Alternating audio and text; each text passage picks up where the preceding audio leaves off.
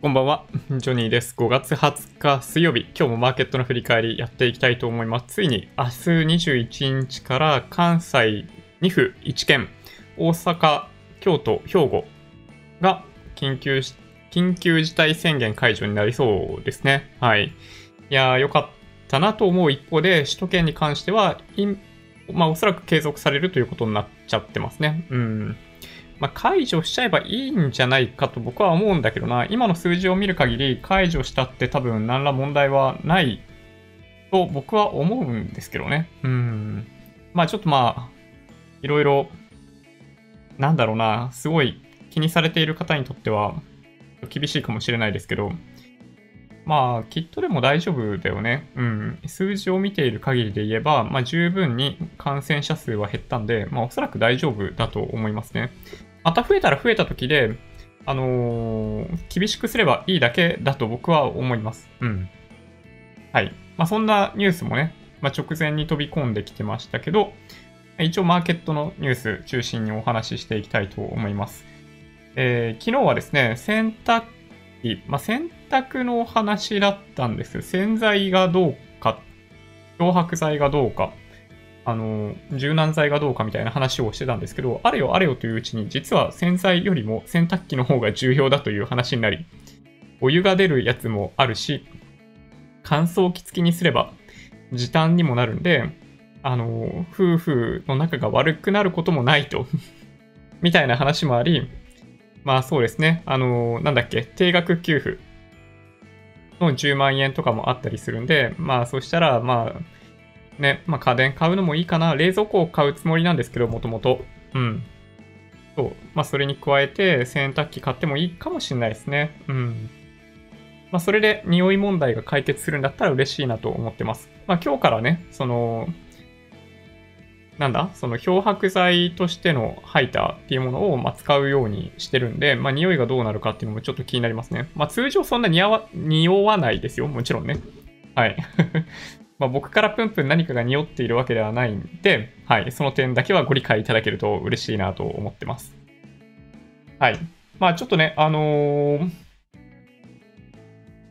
うよべさんに テレビどこがいいですかってご質問いただいてたりします。うん、ちょっとね、皆さんもご意見あったら教えてほしいですね。僕はね、あの、もはやテレビ見ない派になってしまったんで、あの、テレビって言われるとあれですけど、モニターって意味でいくと、まあ、今、あの、セカンドディスプレイに使っているのは、あの、レグザですね。4K のモニターです。あの、ゲームとかするときもこのモニター使っているし、あの、仕事、在宅勤務で仕事するときのセカンドディスプレイとしても、この LG の 4K モニターを使ってます。うん。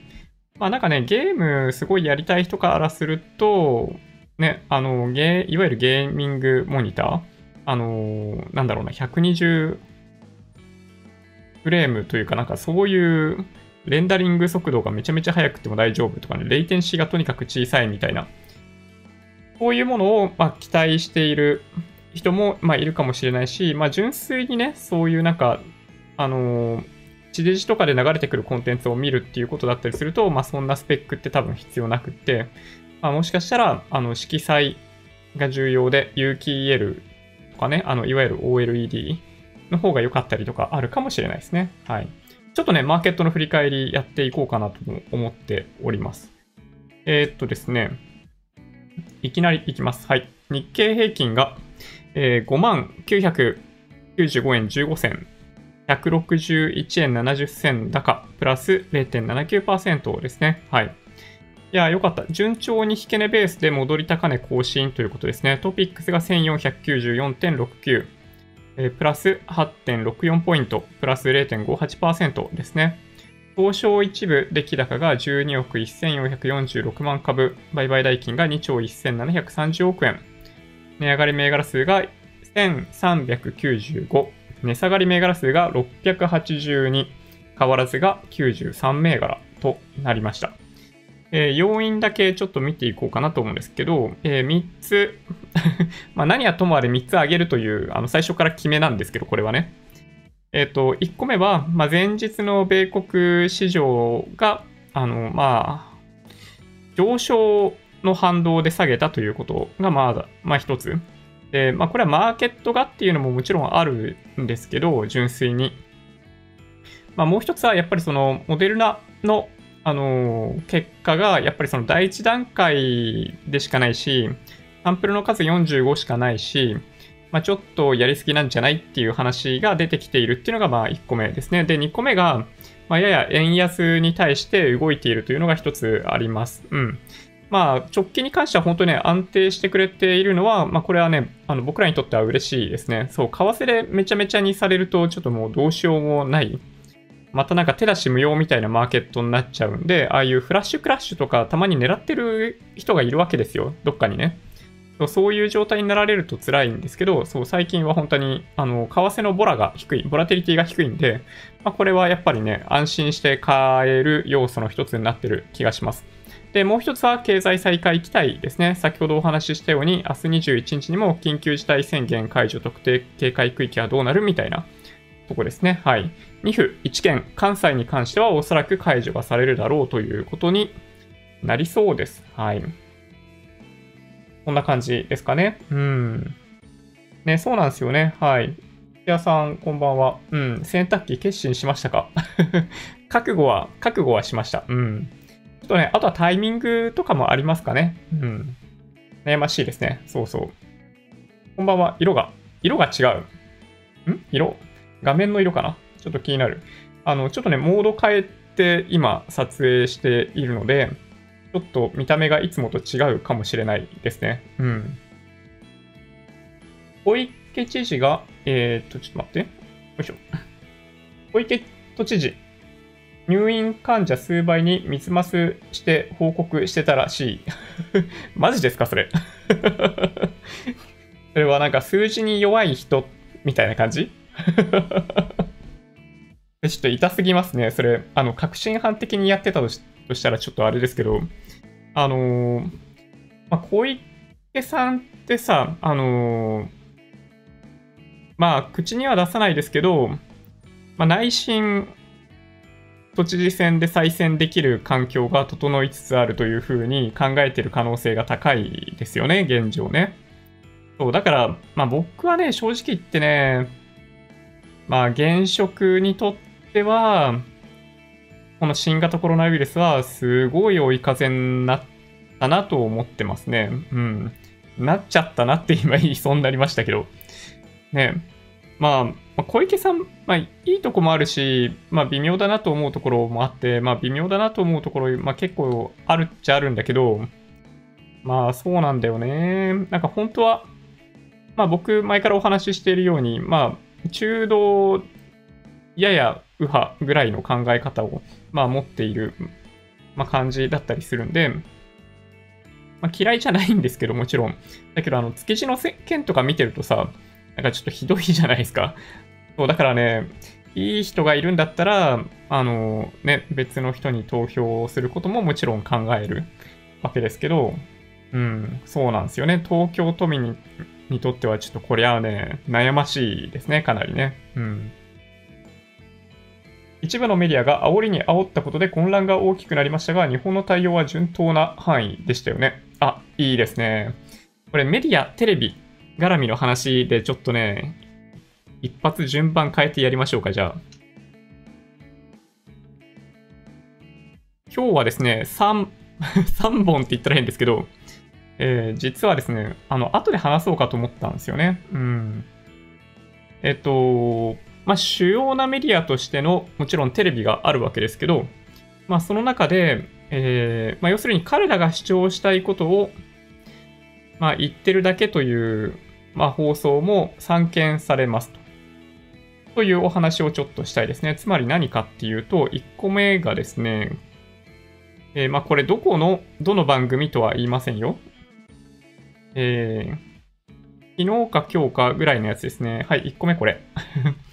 内閣不支持47%、支持33%。えっ、ー、と、この円グラフはだいぶやばいですね、これね。こんなのある？マジで？これ、いや、ブチギレですよね、これね。ありえなくないですか？あの、視聴者バカにしすぎでしょ？というのが1個目。はい。で、もう1個。えー、2個目ですね。えっ、ー、と、週末17日の様子としていた、この写真ですね。直近の5月17日だと思うじゃないですか。これがですね、なんと、3月、もしかしたら17日の写真らしいんですよ。これひどくないですか？最悪ですよね。いや、こんなメディアマジでちょっとね、ありえないというレベルあのー、ほんとね、視聴者舐めすぎでしょ。いや、これはね、マジでね、おかしい。呆れるどころの騒ぎじゃないですね、マジで。あの、電波使って、自分たちが主張したいことを勝手に主張するんだったら、ほんとね、金払えって感じですね。公共の電波でやることではないですね、本当に。で、なんか他にも、もう一個、まあ今日ね、そういう意味でいくと、まあ3つあったんですよ、そういう系でね。はい。まあ同じようなやつですね。はい。えっと、今度はね、あの、撮り鉄の話なんですけど、まあこれも、新型コロナウイルスの中でっていう話なんですけど、まあこれも同じですね。この写真、実は 緊急事態宣言中の写真ではないと。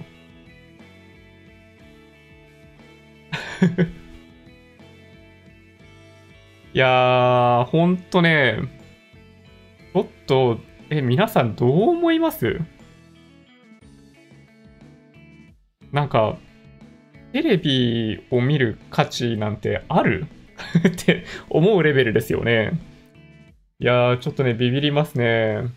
そうそう、あのー、そう、テレビの話、メディアの話というのがね、あったんで、ちょっと先にこれをね、お届けしました。時間が余ったらこの話しようかなって思ったんだけど、そうなんですよね。テレビは何を重視するかによって、えー、変わりますね。そうそう。僕もね、そう思います。まあ、僕はもっぱら、あの、ゲームをする、YouTube を見る、Netflix を見るということになってくるんで、あのいわゆる、あの、いわゆるテレビっていうのはあんまり必要としてないんですよね。うん。あのーまあ、結局、あの、モニター でしかないですね。そういう意味でいくと。そうなんですよね。ふるさと納税でもらった飯山買ってます。おー、なるほど。こんな返礼品あったんですか？それいいですね。なるほど。サービスは断然パナ。おーか、パナソニック。パナソニックはね、ちょっとね、そう、知り合いも働いてたりとかして その知り合い、昔、あの、自分家来て、パナじゃない製品を見て、なんでパナじゃねえんだって ね、僕に文句言ってましたけど、まあでも気がつけばね、パナの製品多いですね。うん。いやー、本当に、ちょっとね、びっくり。そうそうそうそう。本当ね、値段も安いしね、今ね、自分もテレビ見ない派ですが、子供が NHK の子供番組好きなんで、もはやそのために NHK 払ってます。あー、そういうこともあり得るってことですね。子供ができると、そうか。なるほどな。うん。自分の考えを子供に押し付けてはいけないかもしれないですね。そういう意味でいくとね。うん、確かに。なるほど。はい。皆さん、こんばんは。堀江さんが都知事選に出るとのこと、これまだね、決まってないですけど、まあ、ね、出てくれたら、ちょっと嬉しいですね。うん。あのー、応援したいかな。うん。なんか変えたいって思いません、まあ、東京って本当唯一国に頼ることなく、あの独自の財政で頑張ることができるような、ね、独立国家状態じゃないですか。あの国と戦うことができるのは東京都だけ。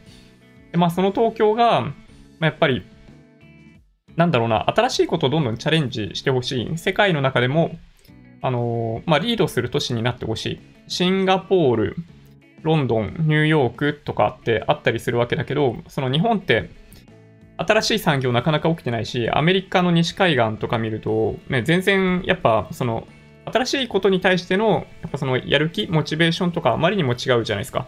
そうだから、まあ、ああいう人があの知事になってくれることでもしかしたらその日本全体活性化するみたいなこともあり得る気がするので、まあ、僕はなんかいいなと思いますね、正直言って。うん。まあなんか不安に感じる方いらっしゃるかもしれないですけど、まあ、あの人すごいリアリストだと思いますけどね。うん。YouTube のコンテンツとか見てても。うん。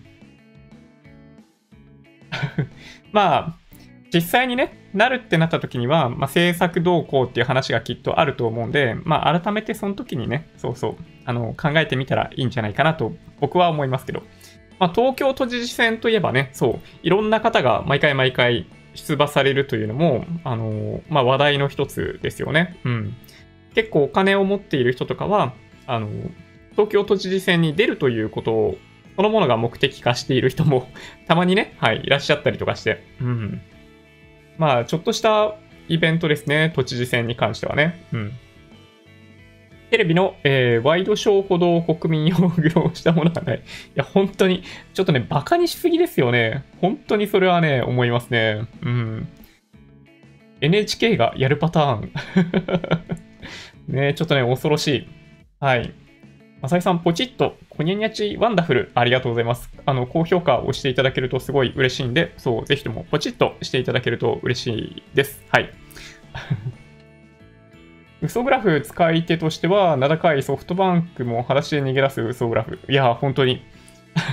まあ、ソフトバンクとかの、まあ、まあ、ソフトバンクだけじゃないですけど、あのー、まあ、グラフの作り方、チャートの作り方って、まあ、まあ、いろいろあるじゃないですか。うん、それはね、間違いない。やっぱ自分が主張していることが伝わりやすいようにみんな、グラフの形変えたりとかもちろんするんで、そうなんだけど、まあでも、あれ偽りだもんね。そうそう、あれは偽りでしかないんで、そう、絶対にやってはいけない例の一つじゃないかなという気がします、僕はね。うん。ね、びっくりですね。プロのね、グラフ改ざんだと思いますね。プロっていうか、ど素人って言えばいいかな、むしろね。うん。パーチャンネル、タコパ、見た？僕ね、ちょっと見ちゃいましたね。はい。いやー、本当に、ね、まあ今をときめく女優さんみたいな感じなのかな？うん。いや、編集とかもね、よくできてるなと本当思ってて。うん。まあ、僕個人的には犬が好きなんで、その、ね、あの、飼ってる犬の動画とか出してくれたら嬉しいなと思うんだけどね。なんか毎日毎日、あのね、この前ご紹介した猫の丸、あの、花ちゃんってこと2人で動画出てるんですけど、まあ見てるんですよ。そことゴールデンレトリーバーのチャンネルっていうのは、まあ、僕の中では大好きで、あとシベリアンハスキーか。うん。そうなんですよ。すごいね、可愛いんですよね。ね、実家の犬に会いたくなりますね。うん。ね、プロデューサーが頭丸めるレベル。いや、ほんとね、いや、相当怒られてもおかしくない、ね、レベルの、うん、改ざんと言っていいレベルですよね、あれはね。洗濯機からテレビ、家電系。いや、ほんとね、あのー、まあ、大好きですからね。まあ、家電が好き。家電、まあもちろん好きですけど、まあでもね、なかなか買えないんで、どうしてもガジェット寄りになりますけどね。うん。まあいろいろ、やっぱ、こういう配信とかやってると、ガジェットやっぱ詳しくなるんですよ。うん。最近もあの、マジックアームを購入したっていう話してたと思うんですけど、マイクってマイクスタンドに立ってたんですけど、それやめて、今は、あの、カメラを、このカメラを乗っけている三脚の足に、この三脚の足にマジックアームをピコって取り付けて、そこにマイクをマウントしている状態なんですよね。このマジックアーム、これ2000円ぐらいなんですけど、そうそれを使ってます。そう。だいぶ、あの、シンプルになりましたね。うん。まあ、とかね、そう、いろいろ、やっぱりね、あるんですよ。あのそうなんですよね。マーケットとか政治経済もちろんなんか楽しいじゃないですか。世界の裏側がちょこっと見えるような気がして。うん。ガジェットはガジェットでね、楽しいんですよ。ガジェットはね、まあ、そういう意味でいくと、まあ、マーケットって予想できないとかそういう要素が強いじゃないですか。え短期的な予想する意味はないって僕繰り返し言ってるように、まあ、基本的には、ま買っときゃいいみたいな話ありますけど、まあ、なかなか期待に応えてくれるわけじゃないじゃないですか。あの、マーケットって。あの、まあだから犬か猫かで言ったら猫ですよ。マーケットはね。そう。なんだけど、まあ、ガジェットとか家電とかってそういう意味でいくと、あの、お願いしたら必ず答えてくれる。あの、スイッチを押したら電気つつくじゃないですか。当たり前ですけど。まあ、そういうレベルの、やっぱその家電って、やっぱすごい楽しいですよね。うん。まあ、マジックアームなんて、まあ、特に普通の人買ったりするものではないと思うんで、やっぱそういうので、うまく、その、なんだろう、その在宅勤務用の、あの、本当にね、小スペーススタジオみたいなのを作り上げてるみたいな感じなんですよ。現実的にはね、今やってんのって。で、それは本当にね、楽しいですよ。この OBS の配信とかもそうだけど、その本当ね、細かいチューニング、まあ今日もちょこっとだけ原因を上げて、まあ実は配信してるんですけど、このチューニングとかも含めて、そう、やっぱね、嬉しいですよ。マーケットは答えてくんないけど、そう、ガジェットは絶対答えてくれるからね。まあ、という楽しさはね、そう、ありますね。いやー、そうなんだよね。やばい、めっちゃ コメントもらってた。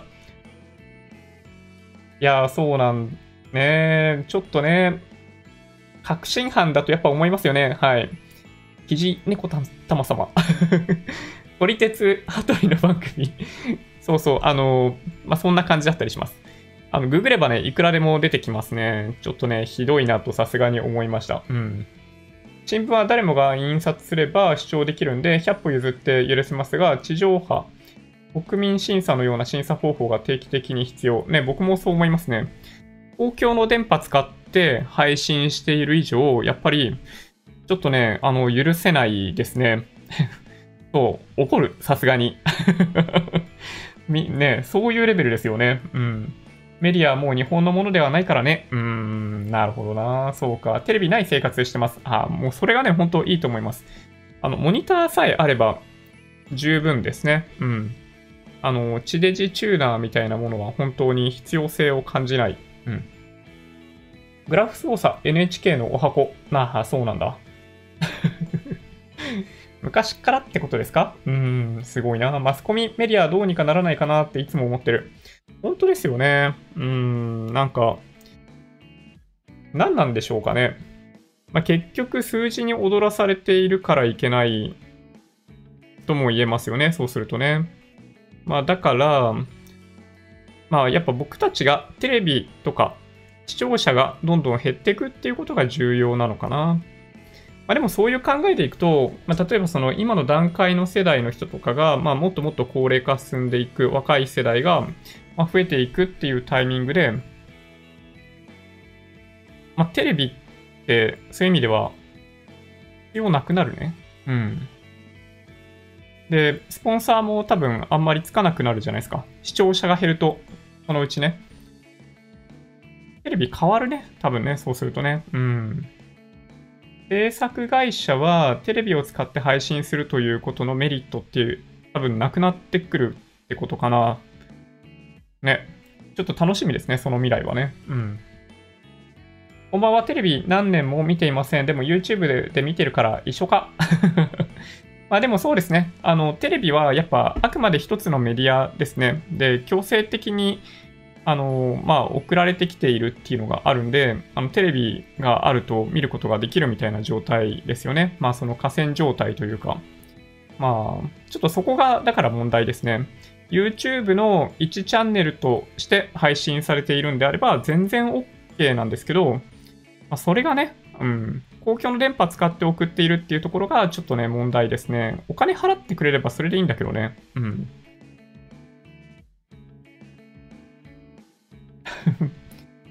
テレビ局の、えー、やることなすことでイライラするのは本当に不毛なので、自分は本当、ほとんど見てませんね。ああ、やっぱみんなそうなんですね。うん。いや、なんかちょっとでもほっとしました。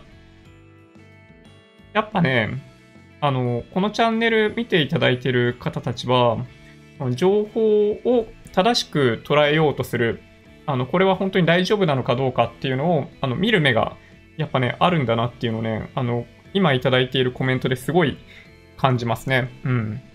いやー、すごい嬉しい。本当に嬉しいですね。うん。テレビの情報番組はクズ。今の高齢者がいなくなったら地上波見る人はほとんどいなくなるから、そうですね。はい。すいません。先にちょっと言っちゃいました。日本もガラッと変われるタイミングかもしれません。ね。山チャンネルさん、僕もそう思いますよ。はい。なんかね、あとだからまあ20年って言ったらなんかすごい長い気がするけどね。はい。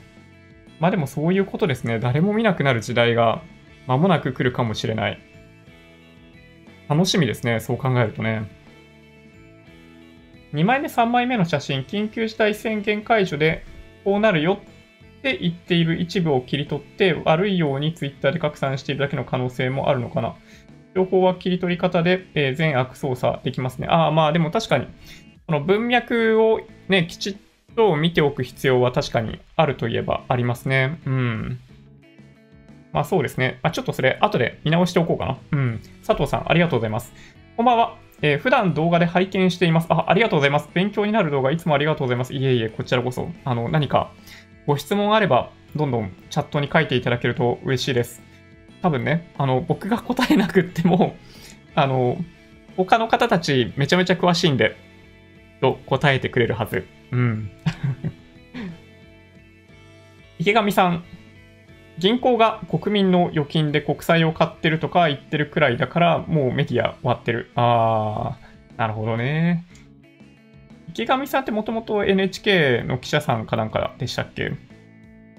ね。ホリエモンはやらかしそうだけどね。そうそうそう。良くも悪くも、あの、やらかしそうな感じはしますよね。はい。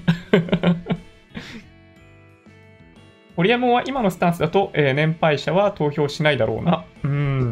まあ、課題はそういうとこでしょうね。まあ、ただ、いずれにしても、なんだろう、出馬することで、なんだろうな、その、まあ、改めて、ホリエモンここにあり、みたいな感じで、まあ、なんだろう。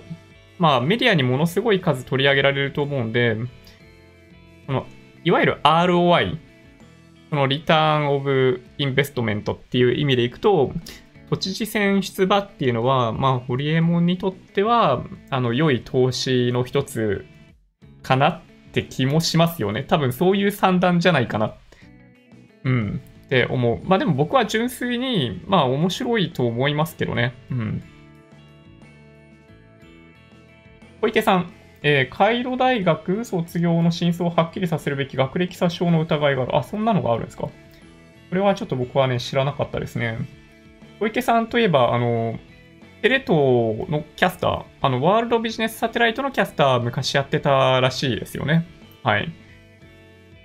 池上さんペテンシ 池上さんなんであんなに人気があるのかがわからん。まあ確かに。なんででしょうね。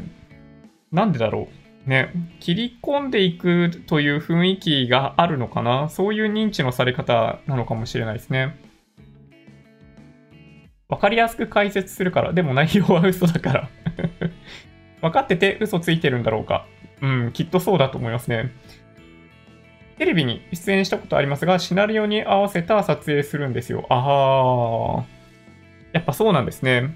あのー、まあ、ワイドショーとかは特にその傾向強い気がしますよね。うん。最初から台本があって、その通りに進めていると。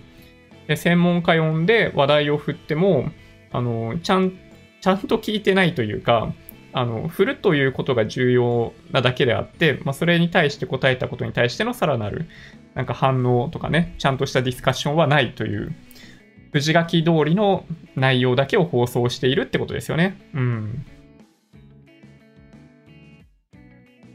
えー、っと 池上さん、当然分かっているでしょうね はい。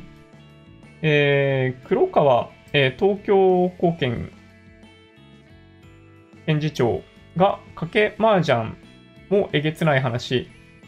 あー、なるほど。なんかニュース出てましたね。なるほどな。なんか、ね、ああいう仕事に就く人たちって、身体検査ちゃんとやった方がいいですよね。そういう意味でいくとね。うん。わかりやすく間違った方向に誘導するんですね。はい。ホリエモンは売名でしょう。選挙は、え、300万円出すだけで公共放送で言いたいことを言えると言えます。そう考えると安いもんね。そうですよね。そう、マサイさんおっしゃってる通りだと思います。ROI って観点でいけば、そう、めちゃめちゃ安いと思いますね。で、なんかその、いわゆる選挙活動で、そのお金すげえかかるようなことをするんじゃなくて、まあ、YouTube だったり、あの、テレビとかに必ず呼ばれると思うんで、そこで露出して、あの、主張したしたいことを主張するっていうのが、まあ、一番いいですよね。うん。多分めちゃめちゃ安いでしょうね。そう考えるとね。はい。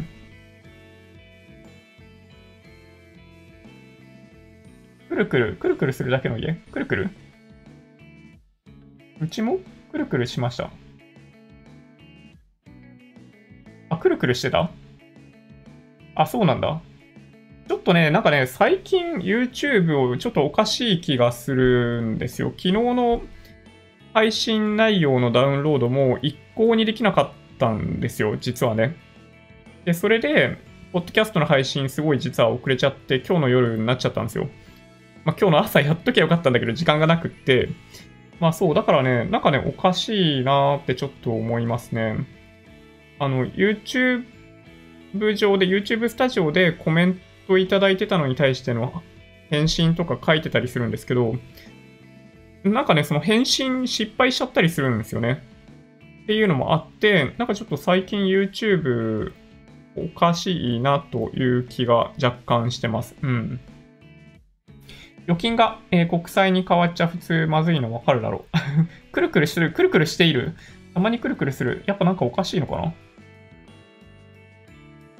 ちょっとね、あの、見にくい、聞きにくいということがあったら申し訳ありません。うん。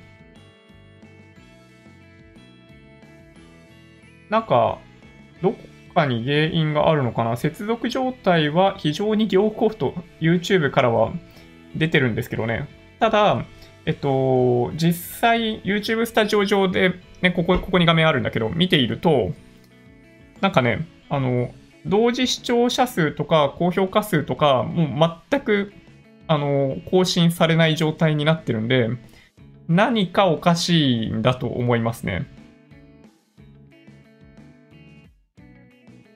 ね。困った困った。そろそろドクター中松都知事にしてあげたい。ね。あのー、何回出馬したかによってね。はい。いや、ほんとね、票数をちょっと稼がせてあげたい感じはしますよね。そういう人たちね。うん。当選直後の、えー、と、職員と小池知事との握手、拒否との、拒否との捏造あったし、普通に多くの人、騙されている。いやー、恐ろしい。なんかね、そうそう。ねびっくりしますよね、そういう、うん。まあ、みんなね、配信者って自分のそういう発信したいという何か目的があってやってるんで、まあ、ある種この YouTube ライブもそうですよ。僕自身が何をしたいっていう目的があって配信しているわけじゃないですか。で、まあ僕の場合そういう意味でいくと、あの、YouTube に生活を頼っているわけでもない、本業が別にあるんで、別にこっから何ら収入得なくっても大丈夫っていうのがある、あるし、なんかそういう意味でいくと、あの、どっかの証券会社と繋がってるとかそういうのもないんで、あのー、なんだろう。あんまり偏ってないんじゃないかなと僕は思ってるんだけど、まあでもね、うん。まあ僕もわかんないですよ、そういう意味でいくとね。はい。いやー、そうなんだよね。ちょっとね、都知事選気になるな。ジャンピングシューズで都知事。ね、醤油、チュルチュル。そうなんですよね。すごいっすよね。あの、石油とかで使うやつ。石油、灯油、灯油って言った方がいいですね。石油じゃないよね。うん。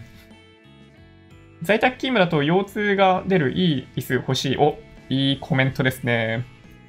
いやー、ほんとね、今も僕もあの、イームズの椅子、あの、カッチコチの椅子を使ってるんで腰痛くなる感じあるんですけど、やっぱね、引っ越した後は、あの、まあ、ゲーミングチェアか、やっぱあの、アーロンチェア？ハーマンミラーのアーロンチェアあたりを手に入れたい。うん、正直言うと手に入れたい。うん。いや憧れですよ。アーロンチェア憧れじゃないですか？僕だけ？ね。もう立候補しちゃいなよ。僕か。何票入るかなね。ちょっと楽しみですけどね。うん。100票ぐらい入ってくれると嬉しいけどね。うん。誰だよって。みんなに言われそう。すいません、ちょっと話それてしまうんですが、SBI の口座を開く際にやっておいた方が得になることってあったりしますか？個人的な質問で申し訳ありません。いえいえ。あー、なんだろうな。あそうですね、土屋さんがおっしゃってる通りで、SBI、あの、住信 SBI ネット銀行と一緒に作っとったりすると便利かもしれないですね。ハイブリッド口座とかそういうのあったりとかするんで、うん。あ、そういうのはね、いいかもしれないですね。うん。まあ、結構ね、便利ですね。そういう意味でいくと、その外貨の調達とか、やっぱあの2つ、証券会社と銀行を組み合わせてやってたりとかすると、そう、すごい超低コストで調達とかもできたりするし、まあ、僕はやっぱおすすめですね。正直言って。うん。灯油入れるのにお世話になってます。お醤油チューチューですね。うん。あありがとうございます。ジョニーさんが出たら少なくとも1票入ります。みおみおさん、ありがとうございます。もう、ほんと、もうそれだけで嬉しい。いや、ほんとね、なんか僕とか、どっちかっていうと、引っ込み思案というか、あの、むしろ一歩下がるぐらいの性格なんで、ずっとね、そういう意味でいくと、特に学生時代とか特にそうなんですけど、まあ、人目を避けるほどではないですけど、そんなタイプだったんで、ね、今まで人前でそうやって、なんか生徒会とかね、そういうのも一切ないし、いや、そうなんだよ。ね。まあでも人生ってわかんないからね、この後何があるかわかんないですね。うん。まあでも、なんかその国のためとか、その住んでいるその東京都とか、あの、自分の市区町村のために仕事をするって、まあ、ある種、まあ、幸せなことだなと思いますけどね、その目的からするとすごいね、幸せそうだなって思いますよね。うん。ネットがなかった頃はみんなテレビ信じてたから、土井孝子の社会党が信じられんぐらい議席持ってたけど、ネットができてこの通り消滅寸前。まあそうですね。いや、ほんとね、ちょっと今思うとなん、なんでそんなことが起きてたんだろうかってちょっと思うレベルですよね。で僕がやっぱり中学生とかの頃は、本当に、あの、自民党、ってか、あの、なんだ、与党第一違う、野党第一党っつったら、その社会党だったわけですよね、本当当時ね。なんか今考えるとちょっと信じられないっすよね。ちょっとあまりにも現実的じゃないじゃないですか。まあ、だから、あの、日本共産党に投票するような感覚で、その反対票を入れてると言っても、あの、本気でそこにね、政権取ってほしいと思っているわけでもなく、入れてたんだろうなというのは思うんですけどね。うん。いや、本当に。まあ、だから、まあ、やっぱね、一回ガラガラ、ガラガラポンしてほしいんですよ。あの、自民党の中に今はその右派と左派が一緒になってて、で、まあ、そんで自民党の中で戦って、最終的に、あの、一つの結論を出すみたいな状態に今ってなっちゃってるじゃないですか。で、もうそれって、もうそのまま通っちゃう。だから、二大政党制にならないっていうのは、まあだから小沢さんが目指した姿って、まあ僕は、まあ、悪くないと思うし、そのアメリカの共和党と民主党みたいな形の方が理想的で、なんか変に、なんだろうな、まあ、利権が残らないとか、まあ、そういういい部分があるような気がするんだよね。だけど、ね、現実的には難しいよね。前回、民主党、政権取ったけどさ、あんな感じだったじゃないですか。えー、もう本当に、あの、まあ、僕の場合、まあ、投資って観点でいくとラッキーだったんですよ。あの時期、ずっとドルコスト平均法で買ってたんで、だから、まあ、ラッキーでしたよ。投資って観点で見るとね。うん。いやー、悩ましい。ね。テレビはドラマだけ録画して見たらええねん。ドラマ。ドラマとかもね、そう、だからあんまね、わかんないんですよ。俳優さん、女優さんもほとんど、ね、新しい人わかんないですね。証券口座開く際はポイントサイト経由だとポイントもらえたりします。チェックしてみるのもいいかも。そうですね、確かに。うん。自分も引っ越したのを機にテレビではなく、プロジェクター生活、おお、かっけえ。いいっすね。うん。地上波、あんなんで、いよいよネットテレビ、YouTuber のチャンス。いや、そう、ほんとそう思いますね。うん。いや、そうなんですよ。テレビ、面白くないでしょ、だって。あの、制作費かけらんなくなってきてるわけじゃないですか、テレビって。そう、だから、あの、ドラマにしても何にしても、あの、ネットフリックスとかで普通にドラマが制作される日がもうやってきている。なんだっけあの、全裸監督とかが、まあ、代表的な例かなと思ってて、あの、日本国内で撮影するドラマであったとしても、まあ、全世界に配信されて、ものすごい撮影の予算がある。で、ね、まあ僕見ましたけど、いや、普通に面白いなと思いましたよ。うん。あれはネットフリックスだからできる。テレビじゃできねえだろって、やっぱね、思いますよ。あれ見たら。うん。まあちょっとね、あれ、なんだろう。大きい画面で見るには、ちょっと忍びないけどね。まあでもそれ言ったらさ、ゲームオブスローンズとかだってそうでしょ？大きいテレビで見るのはちょっと忍びないじゃないですか。ねね地震の時はさすがにテレビつける。あー、なるほど、そうなんですね。なるほど。あの手の捏造、情報の切り取りすぐにバレるのに、まだ、未だやめないのはメディアの自殺としか思えない段階の世代の親父ですらもうテレビ信じていない。あ、そうなんだ。じゃあもう死にたいですね。なるほど。見たいチャンネル選べればいいんですけどね。うちはケーブルテレビなんで、海外のニュース見てます。ああ、いいですね。海外のニュース流しっぱなしはね、そう、あの、英語の勉強っていう観点ではちょっとね、羨ましい気がしますね。まあでもね、YouTube で CNN とかのチャンネルとか、まあ流しっぱにしたりとかも、まあたまにするんですけど、まあ、字幕がとかそういう問題があったりするんで、やっぱね、Netflix の方が、まあそういう意味で言うと、英語の勉強にはなるんだよね。うん。なるほど。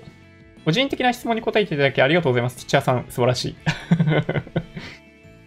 確かに、以前働いていた職場で立候補した人がいました。あ、そうなんだ。落選したら、職場復帰できるかどうか、職務規定がないからどうするかって話題になってた。この職場は外資でしたけどね。ちなみに、私は都知事、都知事選立候補届け出用紙を都庁に受け取りに行ったことがあります。結局立候補しませんでしたかね？あ、そうなんですか？すげえ、でもなんかちょっと、もしかしたら、もしかしてだったってことですか？すげえなかっこいいっすね。なるほどなやばい、だいぶ コメントが全然追いついてないですけど、テレビはネオンサインキリンの第1話 YouTube で見た。あー、なるほど。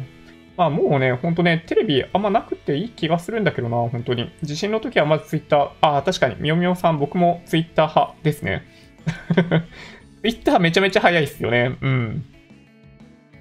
インタビューもシナリオ。ああ、それがっかりするな。20代です。WD WBS で自分で考えて、ジョニーさんチャンネルで答え合わせって感じです。おお、なるほど、なるほど。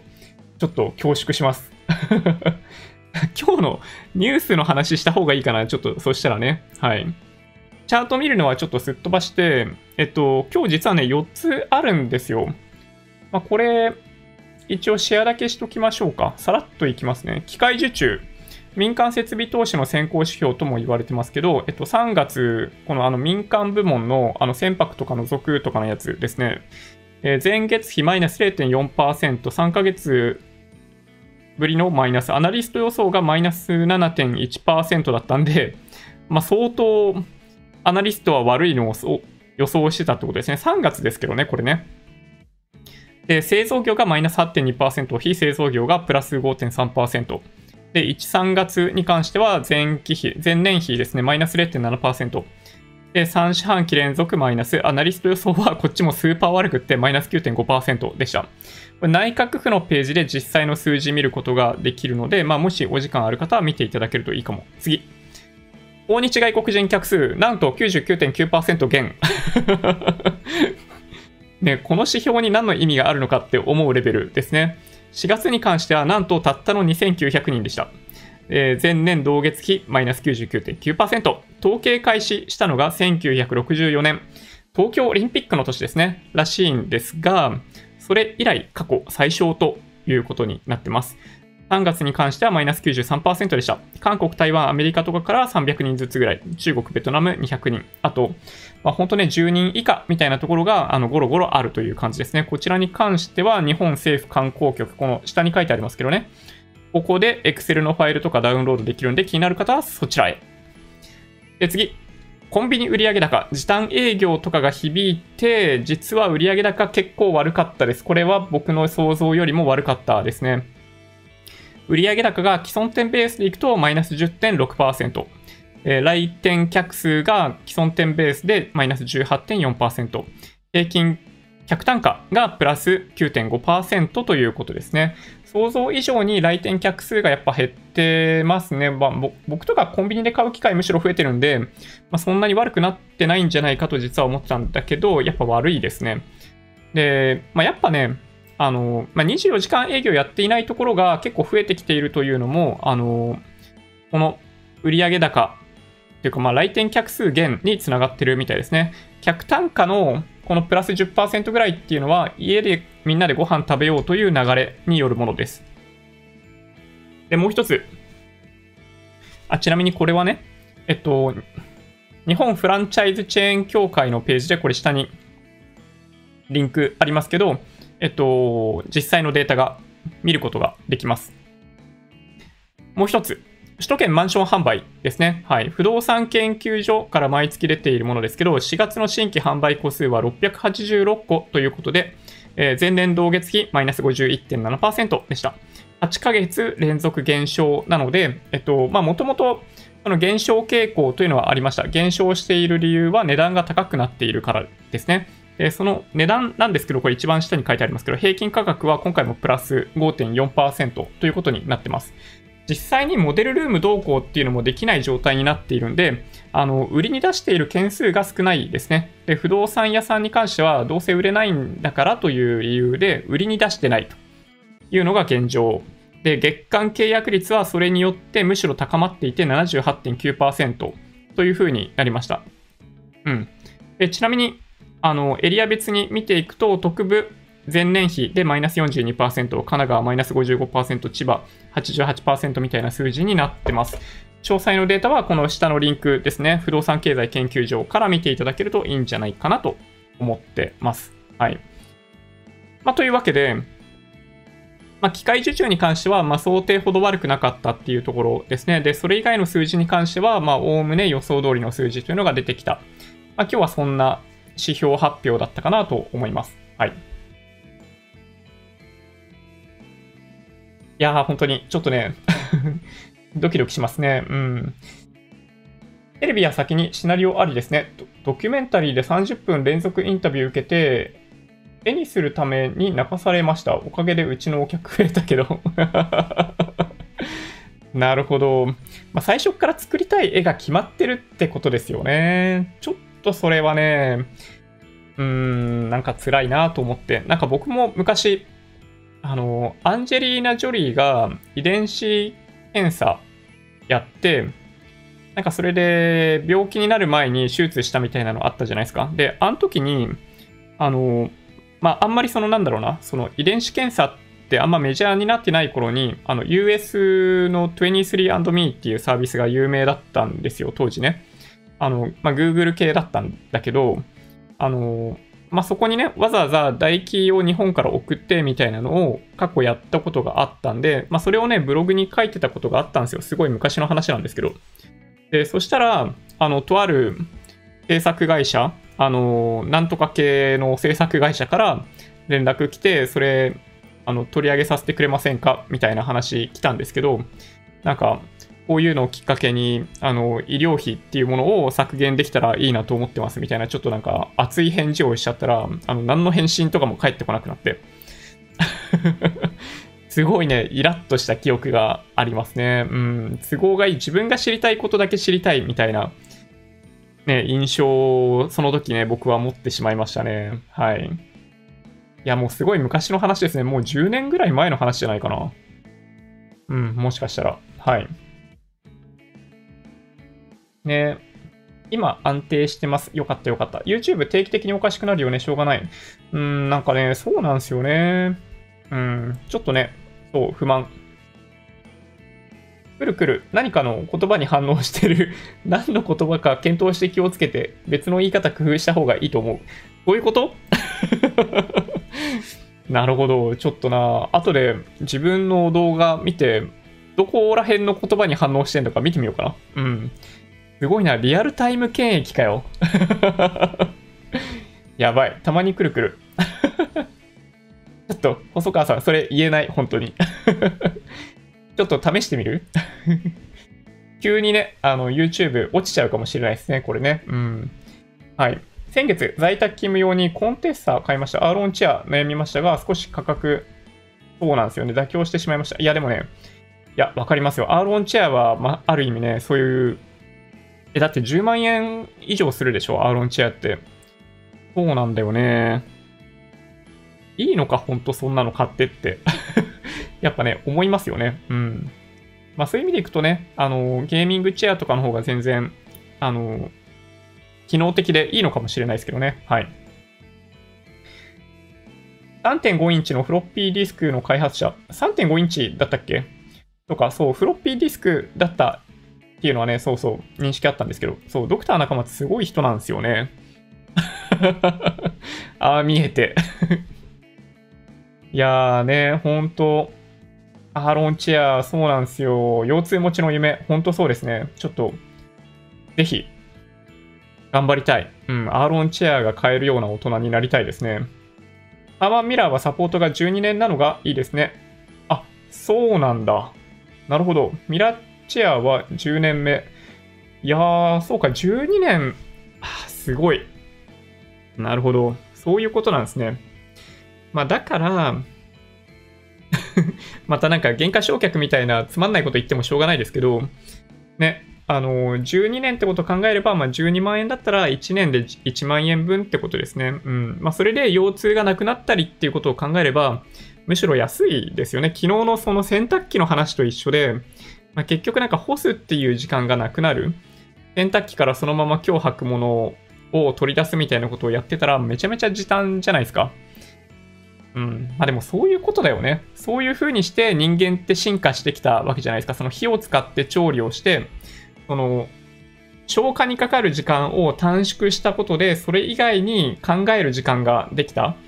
で、これをずっと繰り返してるわけですね。その時間を本当に集約して、お金を手に入れて、その時間を別のものに誰かに頼んで、その時間をまた自分のものにするみたいなことを繰り返してきてるわけですよね。うん。だから、まあでもね、そう、本当そう。まあ、24時間という与えられた時間って、まあ、公平ではあるんですけど、そう、やっぱ寝てる時間6、7時間とかあったりすると、まあ、残りのね、18時間とか、で、仕事してる時間が、ね、まあ、合計で、ま、9時間とかあったりするわけじゃないですか。まあ、お昼とか入れたりとかすると、ね、そうしたら、ね、結構限られてる。で、それ以外の時間で何するかって言ったら、やっぱね、時間を買いに行くしかないですよね。洗濯機。洗濯機ね。うん。わかった。うん。いや、本当に、一時的に東京に、えー、席移して投票するわ。いつのタイミングで席があったら投票になるんだろう。ね、ちょっとそれ、僕もよくわかんないですけど。おー、素晴らしい。私も1票入れるし、30票は友人にお願いします。メグ東京さん、ありがとうございます。いや、でもね、ほんとね、まあ、なんだろう。ね、国のためとか、東京のためとか、住んでるところのために、なんか仕事するって、ほんとね、まあ、すごい大変だと思うんだけど、目的がはっきりしてるって、やっぱ、なんかちょっと羨ましくないですか？仕事してても、あの、社内の手続きとかって多いじゃないですか、どうしても。会社のサイズが大きくなればなるほど、そういう時間って増えることを考えると、なんか若干やっぱモヤモヤしてきません？ね。で、会社って基本的に、あの、誰でも大丈夫なように、誰でもその仕事ができるように、そのプロセスを定義してっていうことをやってくるじゃないですか。でそうすると本当になんかその自分の存在価値とかやっぱそういうのをなんかそう考え始めちゃうじゃないですか、仕事って。自分に依存しているって仕事している感覚あってすごいいいかもしれないけど、まあ、逆に言うとなんかそれってね、会社にとっては良くないですよね。そうそう。あの、明日自分が例えばその事故にあって病院ね、で行かないといけなくなったとしても会社はそれまでと同じように回るっていうのが会社としてはまあ理想じゃないですか。だからね、やりがいって、まあだからその依存性と若干関係性があるんだけど、なんかね、難しいですね。うん。まあ、まあ、だから、なんかその、会社員というよりかは、まあそういう意味でいくと、本当はやっぱ理想は、あの、ある程度独立性を持って自分自身がやりたいことをやるって、まあ理想ですよね。まあ、今のタイミングはすごい難しいですけどね。うん。まあ、散々ここ何年か、なんかそのフリーランスとか、あの、脱サラとかっていうのが、まあ、YouTube だったり、ブログだったりとかって散々ね、言われていたわけですけど、このタイミングではね、なんかむしろ会社員でよかったって思う人多いんじゃないかなと思いますけどね。うん。まあでもそのね、行ったり来たりですよね。景気の循環がやっぱあったりとかするんで、まあこの、このドカッと今来た、このタイミングで、その次のタイミングに向けて、その自分で独立していくための準備をするっていうのは、すごいいいタイミングかもしれないですね。投資始めるにはいいタイミングとか、結構前にも言ってましたけど、なんか自分自身で何かチャレンジするっていうのにもいいタイミングなのかもしれないですね。そう考えると。うん。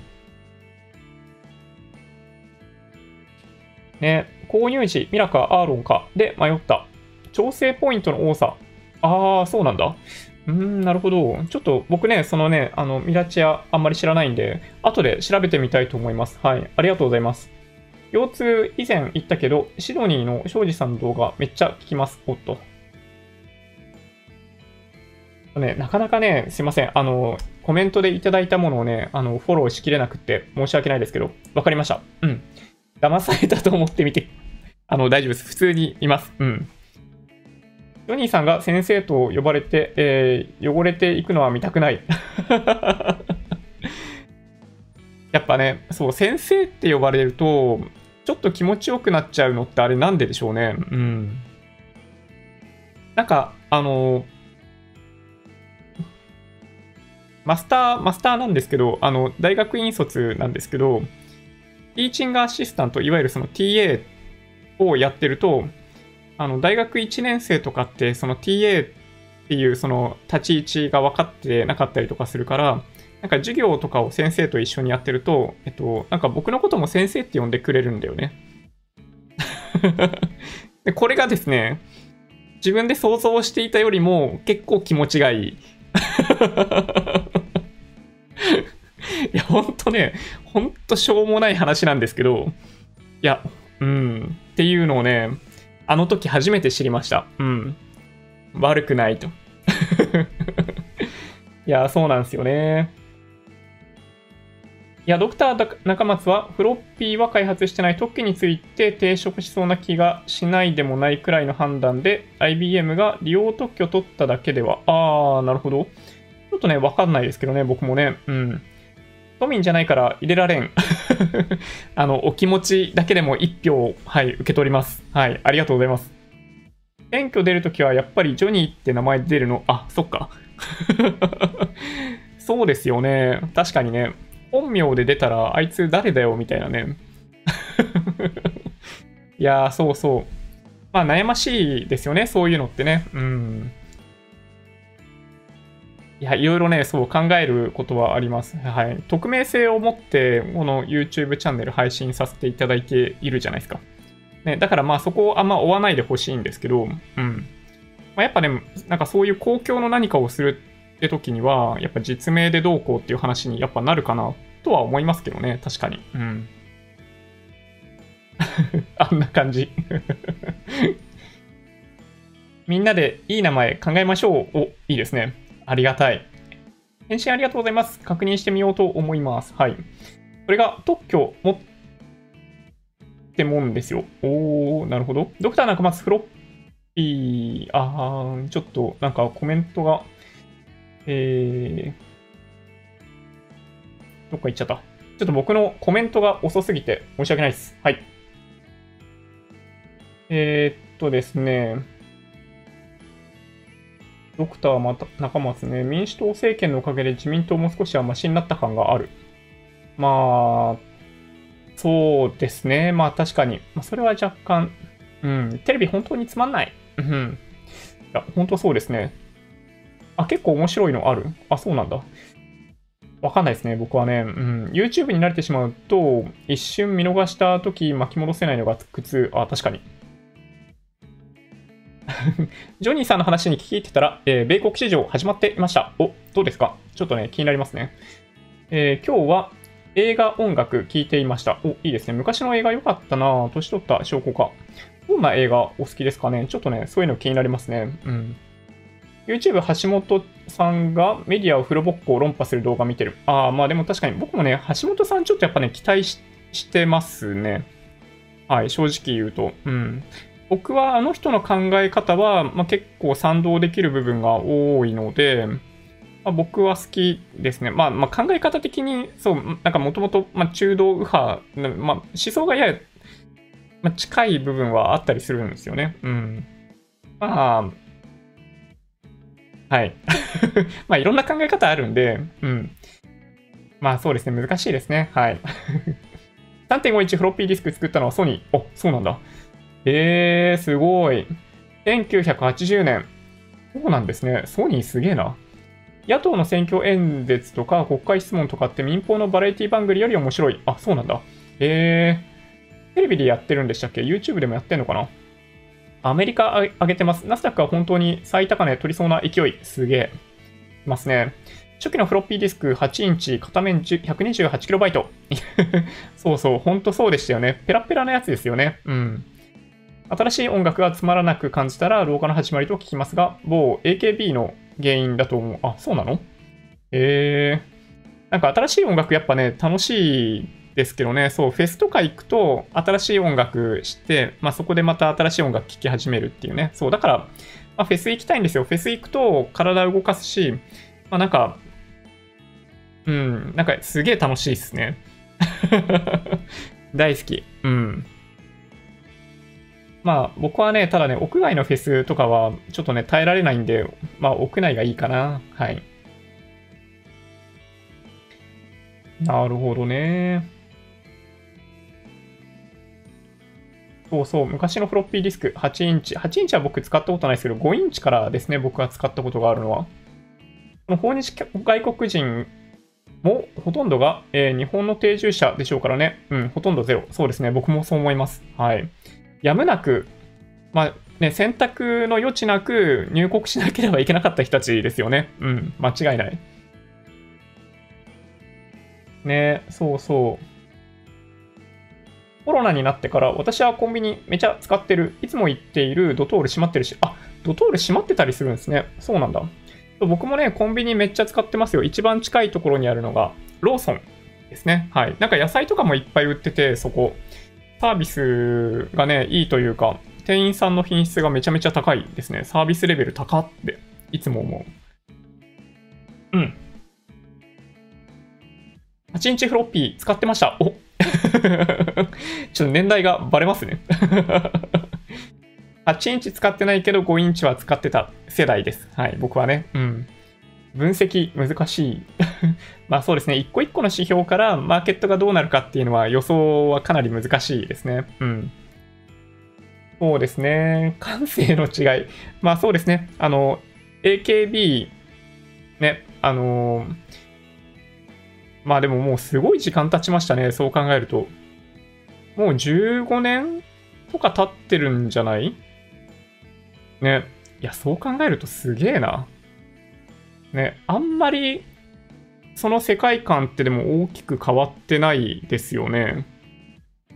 なんかその AKB が、なんだっけ、乃木坂とかになったりとかもちろんあると思うんですけど、なんかその、フレームワークというか、なんかそのグループ、大人数のグループがあって、ユニットがあってっていう、その、いわゆる、あの、まあ、ツンクが開発したのかどうかようわからんですけど、あの、モーニング娘。モデルですよね。うん。人数増やしてユニット作って一人一人を知ってもらって、えっと、妹ユニットとかをさらに作ったりとかするっていう、その、ハロプロ的フレームワークで、エグザイルとかもだからそれ一緒ですよね。そういう意味でいくとね。うん。いやー、すごい。コロナで、えー、いろいろ表面化してきた気がするし、え、予想できない。そうですね。うん。まあ、明日の、まあ、安倍さんがきっと夜話すんだよね。6時ぐらいからきっと。あ、注目ですね。そういう意味でいくとね。うん。8インチ見たことあるけど、僕も使ったことはないですよ。お 世代がだんだんみんなバレます。はい。8インチディスクのオフコン 世代が完全に特定されつつありますよ。うん。テレビ、昔、ものすごく音楽番組多かったのに、ある時からパターンと音楽番組なくなったのは驚きました。ああ、僕もね、すごい見てましたね。あの、フジテレビのダウンタウンがやってた、ヘイヘイヘイミュージックチャンプとかね。まあ僕、小室世代ですから、あの、みんなカラオケ行ったら、安室ちゃん歌ったり、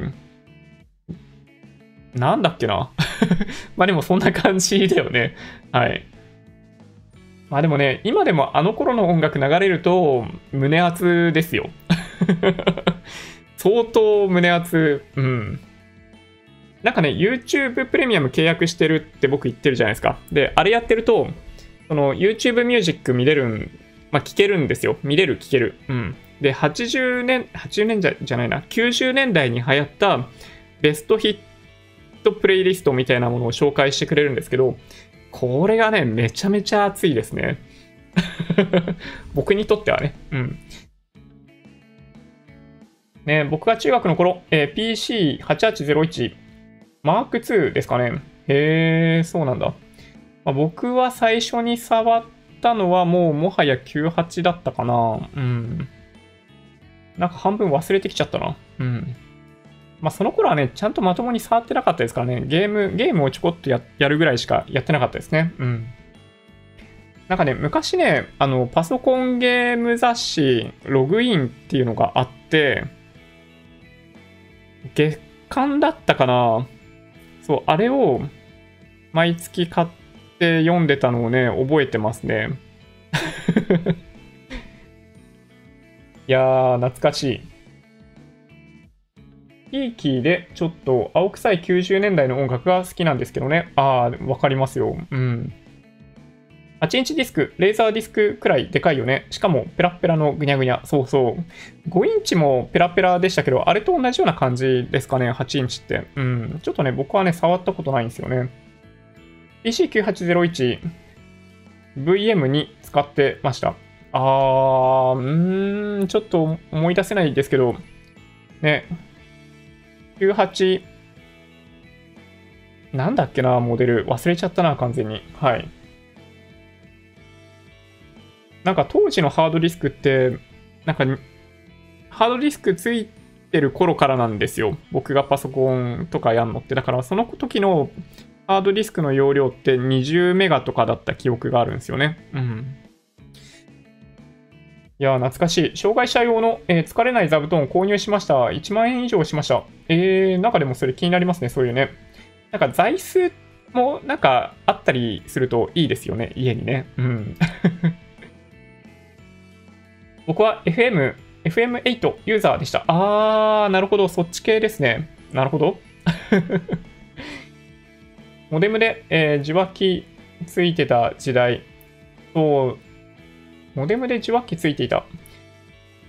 なんか僕、なんだっけな、あのー、僕が初めて、その、通信をしたのは、もうインそういう意味でいくと、パソコン通信じゃなくてインターネットなんですよ。多分ね、98年ぐらいの話で、えっと、夜11時からあのテレホタイムっていうのがありましてあの無制限だったんですよ、テレホタイム。そう、テレホタイムになったら、あのピーゴロゴロゴロゴロって言いながら、あのモデム経由であのパソコンつなぐっていうのが、そうあの頃の楽しみでしたね。はい。32キロとかだったかな ?32 キロ BPS とかかな？あの頃の速度って。うん。ねえ、懐かしい。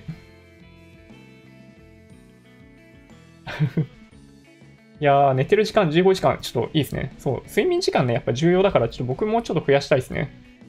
受話器でモデムは、そう、僕もね、やったことないですね。うん、モデムつなぎましたけど、そう、普通にテレホタイムでやってただけですね。うん。黒電話。西部警察でモデムに黒電話くっついていた。おお、すごい。これはなかなかすごいですね。モデムカプラーって言ってました。電話の受話器セットして、ギャビギャビ、キャリーオンでチャットやってた。おお、すごいですね。ああ、でもなんか、なるほどね。なるほど。パソコン通信、そうそうそうそう。いがやってました。わかるかな？まあ、モデムそんなね、音がほんとしてましたよね。CD ロム標準搭載 FM タウンズ欲しくてたまらなかった少年時代。あー。CD ロム標準搭載って確かにすごいですね、それね。うん。ね生活そのものですから。うん。シワにならない服にすることで乾燥機から直接着れて時短できる。うん。やっぱその生活ちょっと理想かもしれないな。なんか言われれば言われるほど、うん。まあ、あとはね、そう、いつからかですね、安い時期があるっていうお話もあったんで、まあ、価格コムの価格推移見てパターンをちょっと研究しようかな。うん。アーロンチェア椅子に10万かけられるなんて勝ち組。そう、そこをね、目指したいんですよ、やっぱり。どうすかね。うん。デザインの仕事してると、アーロンチェア憧れです。ねわかりますよ。なんかクリエイ、クリエイティビティ高い人がなんか座ってそうなイメージあるじゃないですか、アーロンチェア。そう。だからね、憧れなんですよ、僕も。ね。いいがブルブルブルブル。そうそう。ね。X6 万8000。いや、僕は使ってないですけどね。うん。確定給付金。確定給付金申請してから2週間から4週間。支払い間に合いますか？あおなるほど。グラディウス。X68000 大学の研究室で使ってました。わあ、そうなんですね。グラフィック制作のお仕事なんでわかります。おいいですね。かっこいい。とね、なんか、まあ、僕、ほんとね、そういうクリエイティブなもの苦手。だから、そう、なんかね、羨ましいんですよ。うん、なんか創作できる人がね、羨ましくってしょうがない。うん。当選した後は、どの範囲まで投資行動が許されるんですか？許されるんああ、わかんないですね。確かにね。考えたこともなかったですね。そんなのね。持ってるものを持ち続けることに問題はないような気がするし、え、でもなんか制約ってあんのかな？それ。個人の資産で投資するにしてもなんかあんのかね？うん、気になる。いいご質問ですね。はい。先生って言葉は先に生まれただけなのに。ねえねえ、あの、読んで字のごとくって意味でいくと、ね、そうなんですよね。でもね、なんかね、先生って呼ばれると、うん、ちょっと気持ちいいんだよね、あれね いやー、本当に。面白いなドクター中松出れるんだから、ジョニーで出れるでしょう。そっか。なるほどね。じゃあ、そのまんまでいくか。うん。いやー、面白い。なんか昔のパソコンいいですね。そうか。なるほどな。ちょっとね、チャットを、あの、今の時間まで追っかけますね、一気に。ちょっとね、すっ飛ばしながら行きます。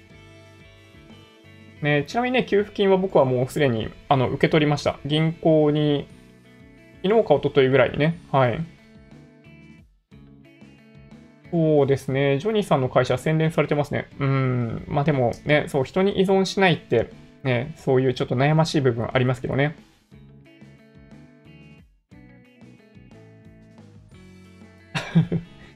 まわりとローマの休日が好きです。ひまわり、ひまわりって僕はあんま知らないですけどね。ローマの休日いいですね。なんか、何で見れたっけな？なんかね、サブスク系のサービスでもなんか、ローマの休日は見れた記憶がありますね。ひまわりちょっと後で調べてみます。はい。ズーム売って買った。えー、ジョニーさん大好きなスターバックスが上がってて嬉しい。おスターバックス、ね、営業再開するのか、したのかな？ね、あの、今、東京とかは多分持ち帰りだけなのかもしれないですけど、ね、再開してるっぽいっすよね。うん。あの、スーパーで今、コーヒーの豆を、ま、買ってるんですけど、ね、あの、もう、まあ、家でコーヒーの豆、なんだろうな、なんだろう、するっていうのかなあの、もうすられた状態できてるんで、何番でとかってできないんですよ。だから、まあ、僕ちょっとね、細かめにしたいんで、あの、店頭で豆を買うときは、あの、5番を指定して引いてもらってるんですけど、引くだね、引くね。うん。なんだけど、そう、それがね、できるんだったら、そう、ぜひね、店頭行って買いたいな。うん、コーヒー豆。ちなみにね、一番好きな豆は、ベロナっていう豆ですね。ものすごい、あの、まあ、苦いんですよ。酸味がほとんどなくって苦いコーヒーなんですけど、あの、美味しいですね。お湯割りとか、ドリップで飲むにも美味しいし、まあ、多分お湯割り、エスプレッソお湯割りみたいなのも多分結構美味しいんじゃないかなという気がします。甘いものと一緒に飲むんだったら、ああいうそのベロナだったり、イタリアンローストとかフレンチローストっていう豆が、まあ僕はおすすめですね。うん。酸味が僕はね、苦手なんで、のベロナが一番いいかなと思ってます。うん。橋本さん好きですか？私は嫌いです。でも、ジョニーさんは好きです。あ、そうそう、いろいろ考え方もちろんあるんで、あの、いいんですよ。あの、人と考えが違うからこそ、面白いんですよ。うん。だから、まあ僕の会社とかって、まあ本当、まあ、人種とか国籍とかみんな結構バラバラだったりするんで、本当ね、面白いなと思いますよ。その、まあ、比較的、その違う意見とかって、まあ、最初受け入れにくいなというの確かにあったんですけど、今の会社の環境とかになれると、なんかそのね、多様な意見とか考え方に対して、ものすごい寛容になりますね。こうこれがなんかもともと言われていたような、なんかその国際化するということなんじゃないかなってやっぱ思いますけどね、僕はね。うん。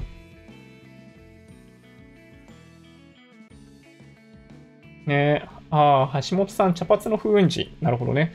私はおにゃんこ世代。ああ、おにゃんこ世代ね。おにゃんこはね、のちょっと後なんですよ、僕は。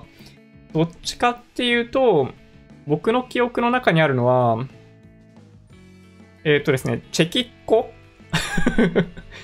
えっと、チェキッコっていうのがいて、で、なんかその時間帯、多分ね、夕方かなんかにやってたんですけど、そのエンディングの曲かなんかが、ピッツのロビンソンとかが流れたんですよ。で、まあ、スピッツも大好きで、で、ロビンソンも大好きで、まあ、チェキッコの記憶はなんかほぼないんですけど、チェキッコっていうのがね、そう、いて、あのなんかキャッキャキャッキャしてしてた記憶はありますね。うん、ちょっとね、そう、人までは全然思い出せないな。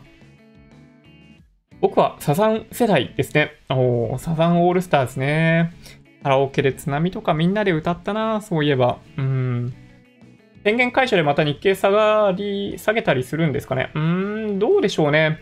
案外そんなこと、もうないんじゃないかなという気がしますけど、前回もうそれやってるんで、まあ、かなって気はしますけどね。うん。維新は行政での発言と党のホームページの発言発言が乖離している、下がいくつあるか。なるほど。ああ、面白いですね。なるほど。そうやって見てみると、また見方が変わってきますね。うん。ベーシックンって ベーシックいやーなんかね、懐かしいな、ベーシックとかね。私はディスコミュージック聞くと踊りたくなります。ああ、いいですね。あでも、あの、最近の、あの、いわゆるその EDM とかも僕は大好きですよ。うん。そうなんだよね。なんか、ロックと、なんかそういうホールミュージックというか、とかって結構なんかミックスされた世界観が結構あるかなと思ってて、あのヒップホップとかもそうなんだけど、なんかそうなんだよね。あの、単一の種類と、なんか言えないような感じに本当になってて、まあ最近ヒップホップはあんま聞かないですけどね。うん。なんかね、そう、昔すごい聞いてたんですよ。あの、ニトロマイクロフォンアンダーグラウンドっていう人たちが好きで当時、それもなんか10年以上前の話かな。ちょっと、はい。話が古すぎる。ログイン、ベーマガあたり、鉄板。ああ、やっぱみんな知ってんだな。だから、自分は TM ネットワークの頃が扱った。ああ、いいですね。確かに。お立ち台に立ってたでしょ いや、そうそう、そういうのがあったんですよね。うん、懐かしい。いやゲットワイルドね、シティハンター。こんばんは、90年代の音楽、最高ですね。えー、森高のライブ行きまくってました。あー、森高ね。あの、奇跡的ですよね。あの、今の森高が、本当に、あの年齢で、あの可愛さを維持しているまさに奇跡ですよね。うん。素晴らしい。何の話だ昔のハードディスク20メガ持ってました。ああ、いいですね。そうそう。ね。ビル・ゲイツは日本ではハードディスク宝石レベルと言ってたとか。ああ、そうなんだ。へえ。なんかあの頃って半導体の開発といえば日本みたいな感じの頃じゃないかな。ね。で、いやそうだな。東芝も日立もそうだ、ハードディスク作って、いや、懐かしいですね。まあ、東芝は今もさ、あの、SSD とか作ったりとか結構あったりするかもしれないけど、日立は売っちゃったよね、確かね。あれやってたっけな、今も。ね、まあそういう、まあ、事業ほとんどなくなったよね。なんだっけな、半導体も、あの、なんだっけ、潰れちゃったじゃないですか、最後。忘れちゃったな。あの、坂本さんが代表やってたところ、坂本さんだっけ？いや、なんか名前も怪しくなってきたな。ね。中小法人、中小法人、中小法人、個人の方に向けて持続化給付金の窓口してますので、皆さんどうぞお越しください。おすごい。いいですね。持続化給付金、めちゃめちゃ重要ですよね。そう、今回。あの、売上が半額になった月がもしあるんであれば、持続化給付金、あの、ね、受け取ることができると思うので、そう、ぜひ、受け取りましょうね。うん。いや本当にね、やっぱね、制度活用しないと生き抜けないですね。このタイミングね。うん。今、ライブで行くのは、えー、ジュリーと布袋さん、えー、クレイジーケンバンド、毎年行きます。あ、めっちゃ楽しそうじゃないですか。そうなんだ。いいなぁえー、羨ましいなぁうん。ね。なるほど。床生活なら、スカイマン、スカイマンボーチェア最高です。あー、なんか気になるな。ちょっと後で見てみようかな。うん。そろそろいい時間。あー、ほんとだ。もうすぐ11時半になってしまう。中国では〇〇さんっていうのを〇〇先生って言いますよね。あ、そうなんだ。中国行ってこようかな。米国個別株買うとしたら、やっぱ Google ですか？ああ、いいご質問ですけどね。まあ、Google、まあ、Google、Microsoft、Amazon かな？そういう意味でいくと。うん。まあ、Apple は、まあ、ちょっと、脆弱な感じがするんですよ。あの、今はすごいですけど、そういう意味でいくと、Microsoft、Google、Amazon の方が、なんかその、なんだろうな、コアコンピタンスがしっかりしているっていうのかな。あの、マイクロソフトはもちろん Windows があるし、その、まあ、Azure があるじゃないですか。そのクラウド自体も。で、やっぱりそのソフトウェア開発力がものすごい高い。で、それでいて Surface Pro とか Surface Go とかああいうハードも結構今売れているような状況だったりするんで、やっぱね、なんだかんだ言ってマイクロソフトはすごい強い。で、Google はやっぱりその Gmail とか Google マップとか、その、あとはその、広告っていう観点で見たときの、その一人一人の、なんだろうな、その、まあ、パーソナライゼーションとかそういうのが、あの、ダントツ？正直言ってダントツなんで、まあ、そこがやっぱね、彼らのコアコンピタンスなんですよ。で、Amazon は Amazon で、あの、EC じゃないんですよね、彼らの、彼らの最も強みって。あの、ロジスティックスがやっぱ彼らの最も強い部分で、もうアメリカでその構築してしまったものって、もう崩すの相当難しいと思う。まあ、唯一ライバルだと言えるところは、まあ、ウォルマートになるのかもしれないですけど、アマゾンもそういう意味でいくと、やっぱりね、そう簡単には崩れない。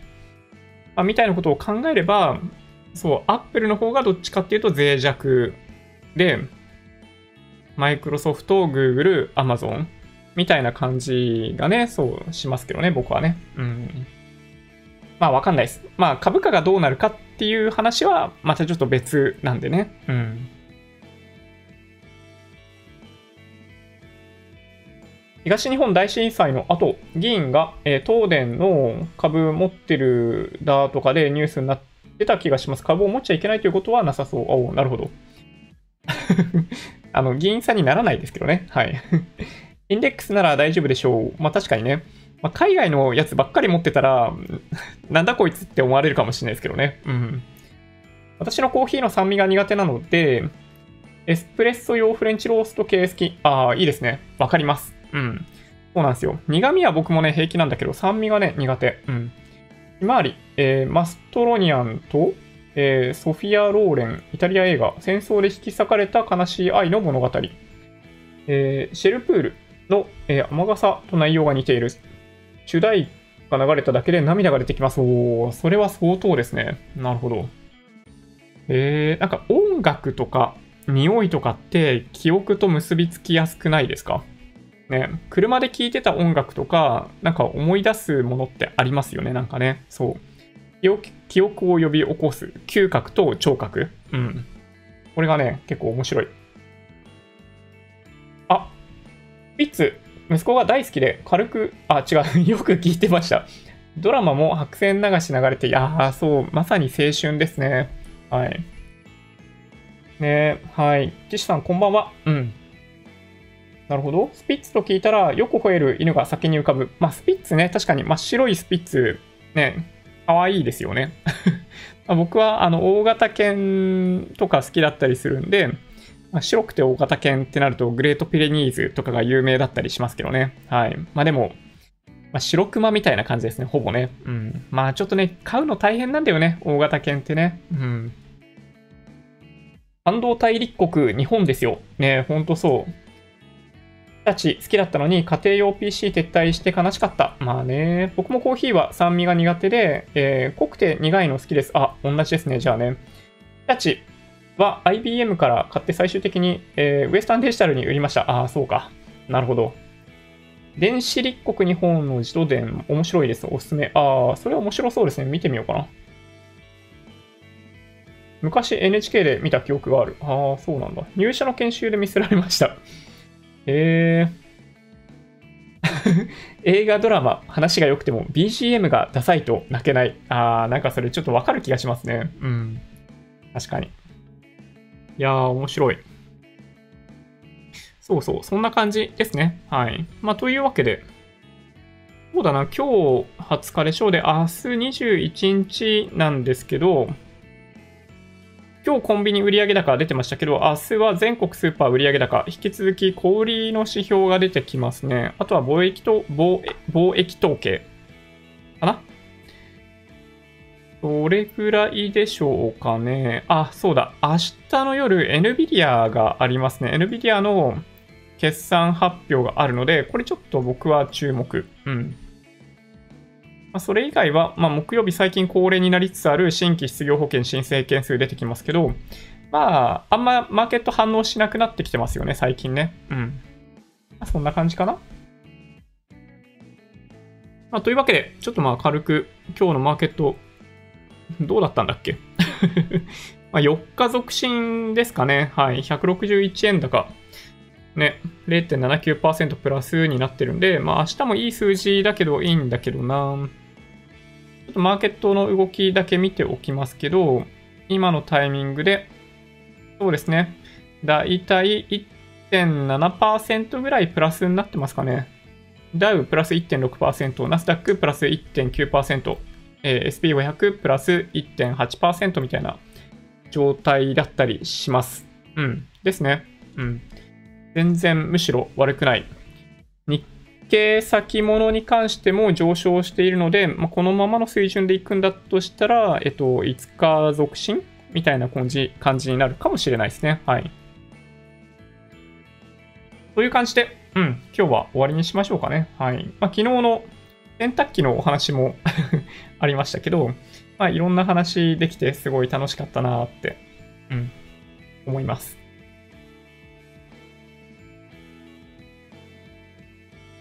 ここでおすすめの経済の本買ったんですが、分厚くて読む気がしない。ああ、ん？それど、どれだろう？え、それ、ウォール界のランダムウォーカーですか？もしかして。ちょっとあれね、熱いんですよ。うん、ちょっと申し訳ない。もし。ちょっとね、なえるかもしれないですね。はい。じゃそんな感じで、えっと、また明日ね、そう、仕事しなきゃ。うん。じゃあ、本当に、あのご視聴いただきありがとうございました。また次回お会いしましょう。Twitter、Instagram のアカウントもあるんで、もしよろしければフォローお願いします。音声だけで大丈夫っていう方は、ポッドキャストもあるんで、そちらもサブスクライブお願いします。もし今回の動画が良かったって方は、高評価ボタンをお願いします。合わせてチャンネル登録していただけると嬉しいです。それでは、ご視聴ありがとうございました。バイバイ。